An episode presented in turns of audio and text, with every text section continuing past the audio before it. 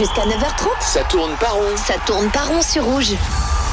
Merci de nous retrouver à l'instant si c'est le cas. Ça tourne pas rond, l'émission qui passe au crible, cette Coupe du Monde de football. Notre thème du jour, il concerne la native. Forcément, on est un peu moins de deux heures du coup d'envoi face au Cameroun. On a hâte de voir comment la Suisse va se comporter après un parcours admirable lors du dernier Euro en 2020, l'Euro 2020 qui a eu lieu en, en 2021 à cause de la pandémie. Nous sommes toujours accompagnés de Fred, Matt et John. Ça va toujours? Toujours, impeccable. très bien, ouais. John, justement, euh, qui a le WhatsApp entre les mains, est-ce qu'on a déjà quelques réactions euh, Oui, on a. Pierre qui nous a écrit, il voit une rencontre très physique dès 11h contre le Cameroun, mais Oui. Murat Yakin a fait un bon travail tactique, il voit quand même une victoire 2 à 1 contre la Suisse. On a Daniel qui nous dit un petit égalité, je vois bien un petit égalité, ça nous empêchera pas de pouvoir concurrencer le Brésil qui dit qu'ils vont gagner ce soir contre la Serbie. C'est vrai que ça c'est une question qu'on se pose aussi Oui. avec euh, toutes ces vrai. surprises qui arrivent. Mhm. Et on a aussi Michel qui nous a écrit de son côté, ça va être soirée raclette avec, euh, il l'espère, euh, une victoire de la Suisse dès 11h avec un petit apéro de prévu. Michel qui a l'air d'être en vacances. Oui, très joli programme. En tout cas, n'hésitez pas à continuer à, à réagir, en tout cas à l'émission, au match, au parcours de la Suisse éventuellement. Justement, on a pas mal parlé de la, de la confrontation de la Suisse avec le Cameroun. Messieurs, j'aimerais vous entendre plus largement sur ce que vous attendez de la Nati sur cette euh, compétition, sur l'ensemble de la compétition. Selon un, un sondage Tamedia, près de la moitié des sondés, 42% estiment que la Suisse va se faire éliminer dès les phases de poule. 19% pensent qu'on perdra en quart et 10% pensent qu'on va finir champion du monde. Alors, au milieu de tout ça, comment vous vous situez? Euh, moi, je sais qu'il n'y a rien de mieux que ne pas être trop attendu.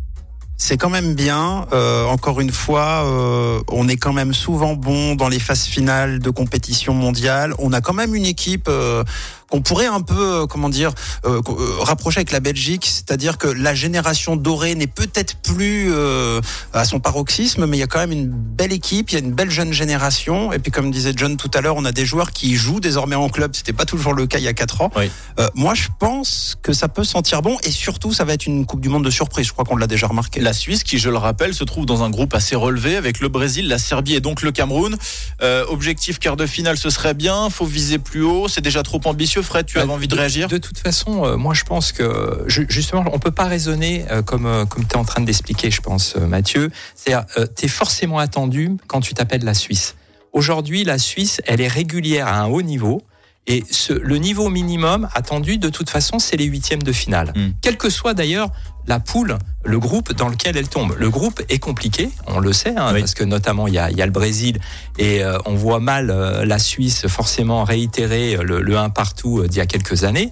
Mais par contre, euh, si la Suisse ne sort pas de son groupe, ça sera forcément une immense déception sûr, et un coup de frein euh, à cette à cette équipe qui est quand même euh, très régulière Non, bien maintenant sûr. euh, depuis quelques années. Mais euh, l'an dernier, euh, encore une fois, quand euh, la compétition a commencé, tout le monde flinguait la Suisse. Je me souviens, on regardait la RTS, on, on lisait des journaux, il y avait des papiers hallucinants sur Petkovic. Euh, et puis quand on voit le résultat, euh, c'est passé de peu contre. Donc moi, je, je, je, je dis pas que ce serait grave qu'on sorte pas, mais je pense que c'est pas plus mal qu'on nous attende pas plus que ça. Ouais, mais du coup, vous mouillez pas beaucoup. Alors, vous pensez qu'on va aller jusqu'à jusqu'à où? Jusqu'à quel stade? Moi je mets un quart de finale. John, bravo, bravo pour l'audace. Quart, quart de finale. Euh, moi, je pense que déjà huitième de finale, ça serait, ça voudrait dire qu'on est, on est sorti de la poule et je, je, je suis inquiet. Je suis très très inquiet euh, cette année. Alors moi, j'ai bouffé des asperges hier D'accord. et je vois une finale. Ah moi, oui. je vois la finale. Ah je oui, vois, carrément. ouais, je vois Suisse, Suisse Cameroun, Suisse Cameroun en finale. le remake. Bon, je sais pas si c'est possible, mais en tout cas, c'est tout ce qu'on souhaite évidemment euh, aux Helvètes euh, justement durant cette euh, compétition. Il contribuera sûrement d'ailleurs à la bonne santé de la Suisse. C'est la belle histoire euh, finalement de ce mondial, en tout cas côté suisse. C'est Brelem Bolo qui, euh, cet enfant de, de Yaoundé, qui 15 ans euh, après son départ. euh, va se dresser euh, tout à l'heure devant son, son pays natal. Brelem Bolo qui est arrivé en Suisse à l'âge de 7 ans et qui a choisi il y a 8 ans de représenter la Suisse plutôt que le Cameroun.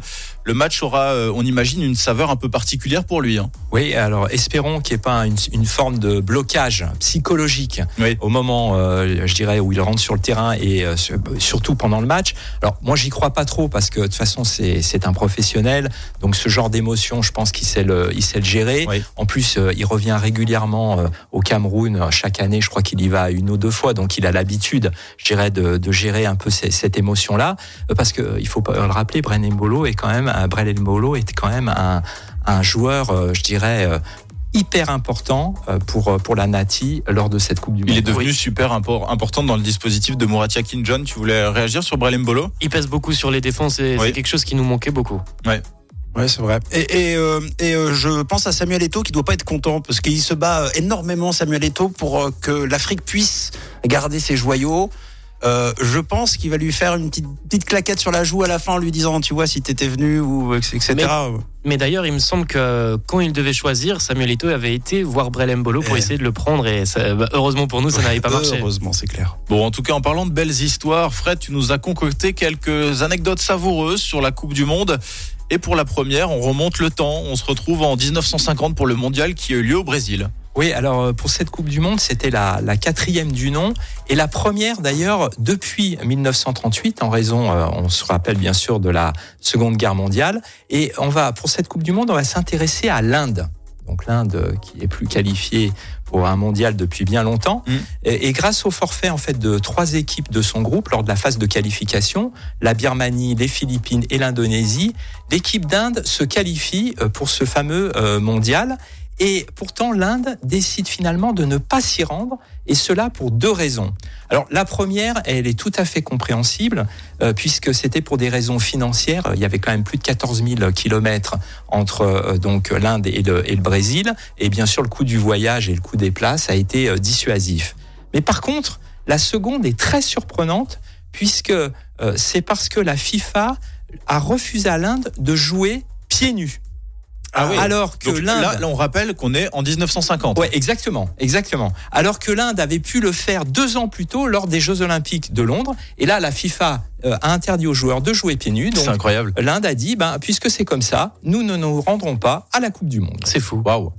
Et du coup, pour la suivante, Fred, tu nous emmènes en 2002 pour le mondial en Corée du Sud et au Japon. Oui, alors là, c'est un peu plus proche de, de chez nous. Un peu plus récent. Et à, l'époque, l'un des meilleurs joueurs européens, euh, beaucoup s'en rappellent, s'appelle Dennis Bergkamp. C'est un Hollandais. Arsenal. Euh, voilà, il a brillé en Coupe du Monde en 1998 en France et euh, à cette époque, il fait les beaux jours justement euh, d'Arsenal.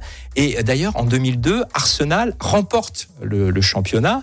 Et Denis Bergkamp n'a pas souhaité participer à la Coupe du Monde 2002 qui a lieu, on le, on le rappelle, au Japon et en Corée du Sud, alors que les Pays-Bas sont qualifiés. La raison, tout simplement, parce qu'il a peur de prendre l'avion.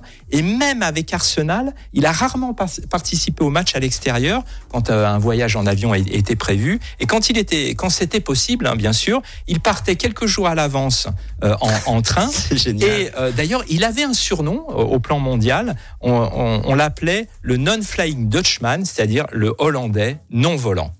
Et, et pour quelqu'un qui maniait si bien l'aile de pigeon. Eh ben, franchement, la classe. Quelle classe. Hein. Mais je pense qu'il avait juste été un peu dans, dans la, en avance, puis il voulait juste être écolo. C'est ça. Voilà, en avance sur son temps, Denis. Bon, bah, génial. En tout cas, petite référence à Pirates des Caraïbes avec le Hollandais volant. Merci beaucoup, euh, Fred, pour euh, ces belles anecdotes. On espère d'ailleurs que la Suisse, qui, je le rappelle, jouera dans un peu moins de deux heures, fera son entrée en liste dans un peu moins de deux heures face au Cameroun, nous procurera également de belles anecdotes à raconter plus tard. Merci beaucoup, en tout cas, d'être avec nous. On se retrouve dans trois minutes pour la dernière partie de l'émission. Ce sera le jeu. Yverdon Doha. 7700 km. Ou sinon, écoute rouge.